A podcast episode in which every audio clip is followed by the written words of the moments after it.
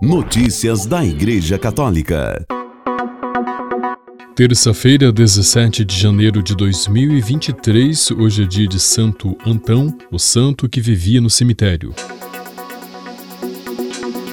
Um padre morreu queimado e outro foi baleado na manhã de domingo, 15 de janeiro, por bandidos que incendiaram a casa paroquial onde moravam no norte da Nigéria. O ataque ocorreu às 3 horas, hora local, de domingo, 15 de janeiro, na paróquia de São Pedro e São Paulo, em Cafincouro, na região de Paicoro, segundo a diocese de Siomina a qual pertencem os dois padres. O padre Isaac Ash foi totalmente queimado por bandidos em sua casa, enquanto seu assistente, padre Collins Omé, foi baleado. Ambos foram levados às pressas para o hospital, disse a diocese local no Facebook. A diocese de Siomina pediu a Deus que proteja e salve a igreja neste período crítico e disse que os católicos nigerianos estão profundamente feridos e tristes com o ocorrido, que a alma do padre Ash e as almas de todos os fiéis defuntos descansem em perfeita paz, acrescentou o comunicado da diocese. Notícias da Igreja Católica. O Papa Francisco anunciou uma vigília ecumênica de oração a ser feita em 30 de setembro na Praça de São Pedro, no Vaticano, para confiar a Deus o sínodo sobre a sinodalidade. Ao final do Ângelus deste domingo, o Papa convidou os irmãos e irmãs de todas as confissões cristãs a participar deste encontro do povo de Deus. No fim de semana da vigília, vai haver um programa especial organizado pela comunidade de Taizé, disse o Papa. Notícias da Igreja Católica. A terceira segunda-feira de janeiro de cada ano é lembrada como a Blue Monday, o dia mais triste do ano. A escolha desta data remonta a 2005, quando o professor da Escola de Psicólogos da Universidade de Cardiff, Cliff Arnold, disse que por uma fórmula matemática este dia é o mais triste. Muitas organizações usam essa data, que se afirma que nasceu realmente de uma campanha publicitária, para recordar a importância da saúde mental, especialmente diante da doença da depressão, e oferecer apoio às pessoas que a padecem. Esta doença não é distante dos fiéis de Deus. A agência ICI apresenta cinco santos que podem ajudar na luta contra a depressão.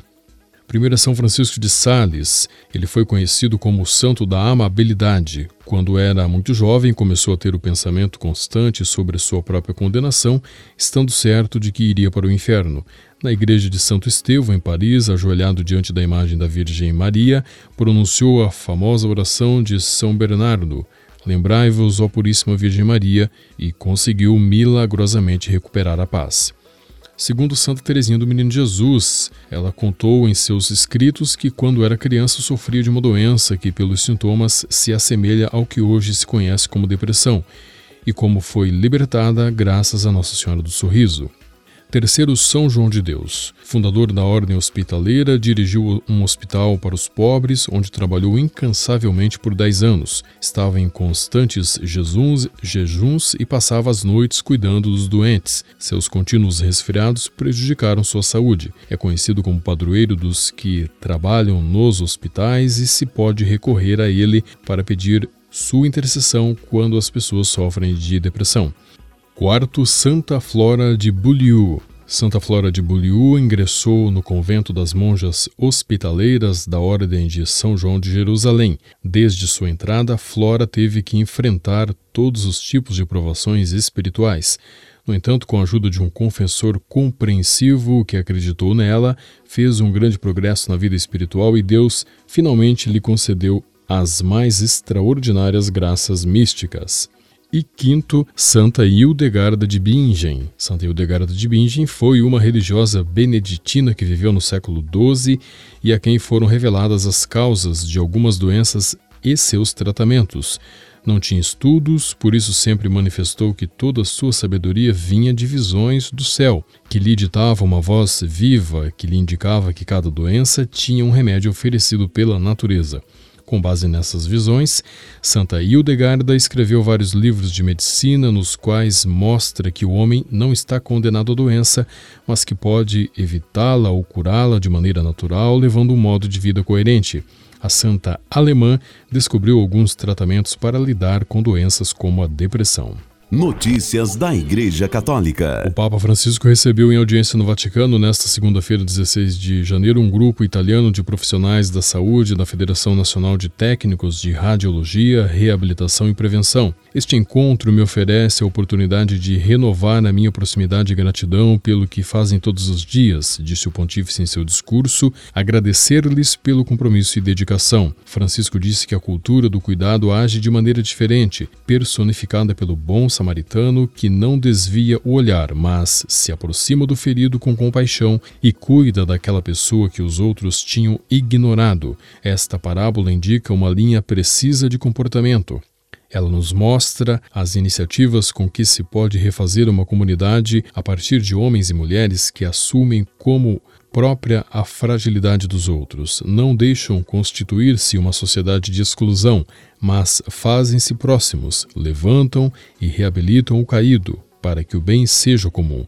A sua profissão nasce de uma escolha de valores, com o seu serviço, vocês contribuem para levantar e reabilitar os seus clientes, lembrando que, primeiramente, são pessoas, disse ainda Francisco, recordando que a pessoa deve estar sempre no centro, em todas as suas componentes, incluindo a espiritual, uma totalidade unificada, na qual as dimensões biológica e espiritual, cultural e relacional, de planejamento e ambiental do ser humano se harmonizam ao longo do caminho da vida.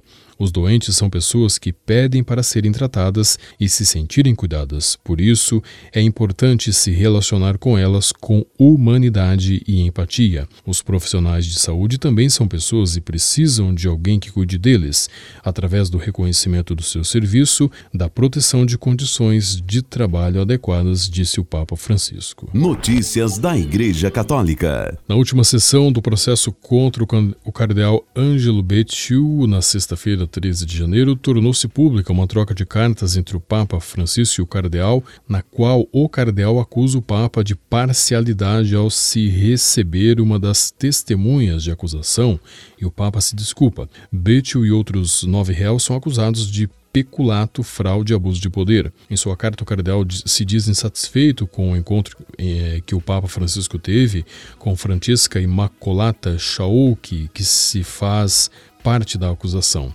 Francisca Chaú, que era assessora do órgão criado para monitorar as contas da Santa Sé e melhorar seu desempenho.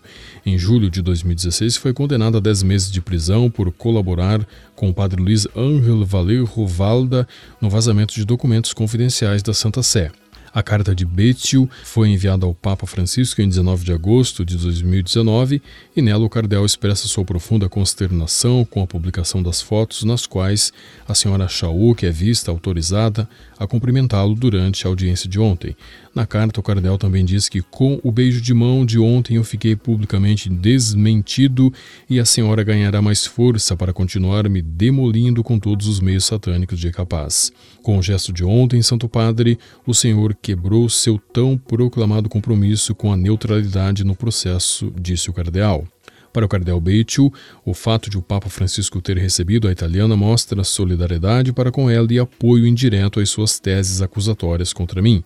Em termos processuais, seu ato não será visto como algo que procede do Papa, mas do primeiro magistrado do ordenamento jurídico do Estado do Vaticano e, portanto, como como uma interferência no processo, disse o cardeal. Foi divulgada também a resposta que o Papa Francisco enviou ao cardeal. Querido irmão, muito obrigado pelo seu correio eletrônico. Lamento que este gesto de saudação possa tê-lo magoado. Perguntaram-me se a senhora poderia vir com os filhos à audiência geral e dar um beijo na mão, e pensei que se fosse bom para ela poderia vir. Digo-lhe, pois, que quase me esqueci da aventura desta senhora. Eu nem sei se ela está envolvida no julgamento, não vou entrar nisso. Peço desculpas e perdão se isso o ofendeu e magoou. A culpa é minha, também o hábito de esquecer as coisas ruins. Por favor, perdoe-me se o ofendi. Eu rezo por você, por favor, faça isso por mim. Que o Senhor o abençoe e a Virgem o guarde. Fraternalmente, Francisco. Antes do início da sessão de julgamento, em 13 de janeiro, Shaul avisou à imprensa que contaria como o cardeal é, me distanciou do Santo Padre e depois, como o Santo Padre voltou a me chamar e tenho lutado ao lado dele para que haja transparência. Com a colaboração das agências ACI e Vatican Media, você ouviu o Boletim de Notícias Católicas, que volta amanhã. Notícias da Igreja Católica.